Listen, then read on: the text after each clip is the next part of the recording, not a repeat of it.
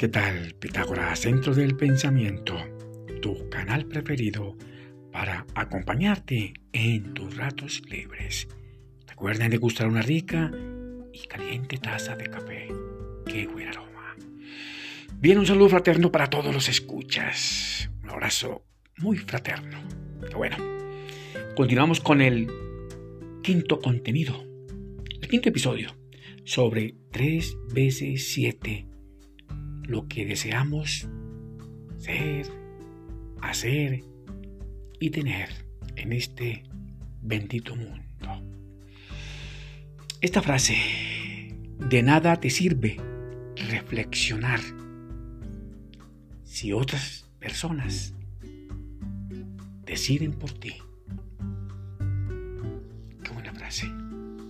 Bien, continuamos con nuestro contenido sobre lo que vamos a desear y hacerlo bien, efectivamente bien, programando nuestra mente consciente. El ser humano no ve el mundo como es. Sus pensamientos limitantes lo concretan a través de representaciones mentales, o sea, a través de las imágenes, claras o confusas, accionadas con recuerdos y sensaciones percibidas del entorno, a través de los sentidos, proporcionándole autoaprendizaje experiencial para mejorar y ganar habilidades comunicativas y construir estrategias efectivas y así condicionar sus comportamientos conductuales para el medio donde se desarrolla.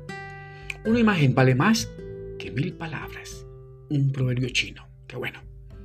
La programación estructural cognitiva se asocia a una especie de terapia psicológica, pero no lo es. La programación mental consciente es permanente, es dinámica y crea armonía en el mismo cerebro con los demás órganos del cuerpo. Un cerebro sensibilizado para transformarse y encontrar cambios valiosos y efectivos para entender el proceso de aquellos pensamientos deficientes y confusos que limitan las funciones básicas de la propia mente consciente. Saber cómo es que pensamos, para qué pensamos y de qué nos sirve pensar es la tarea de la programación mental consciente. Pensamientos conscientes generan energías motivacionales que las personas necesitan para comunicarse consigo mismo y también con los demás y su entorno mismo. Pues las personas y el entorno influyen. Todo eso en la misma persona, en su mismo actuar diario. Todo pensamiento, a pesar de que limita la mente consciente, genera un poder dinámico hacia la evolución humana. El cerebro no hace milagros, pero es la mejor herramienta superpoderosa que nos ayuda a desarrollar estrategias para adaptarnos y poder sobrevivir como raza en este bendito mundo. Cualquier cosa que hagas para transformar tu mente, inicia también a través de algunas formas de actividad corporal.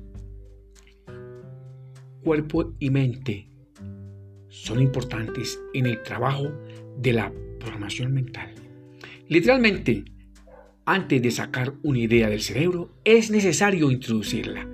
Cada imagen procesada está claramente diseñada para tu uso diario de tal forma que puedas generar las funciones, las suficientes eventos, sucesos útiles y proactivos, y así saber llevar tu plan de acción inteligente y fundamental a través de réplicas de modelos de autoaprendizaje experiencial sistemáticos y con ello puedas estimular y motivar tu mente consciente y también inconsciente y generar pensamientos más creativos, más efectivos, que ayuden y que vayan con miras a desarrollarte como un ser humano espiritual y emocionalmente inteligente. Qué bueno. Te deseo muchos éxitos para ti, tu familia y tus amigos. Que mi Dios, el grande, los bendiga y los proteja. Nos vemos en el próximo episodio. Gracias por escucharme. Qué bueno.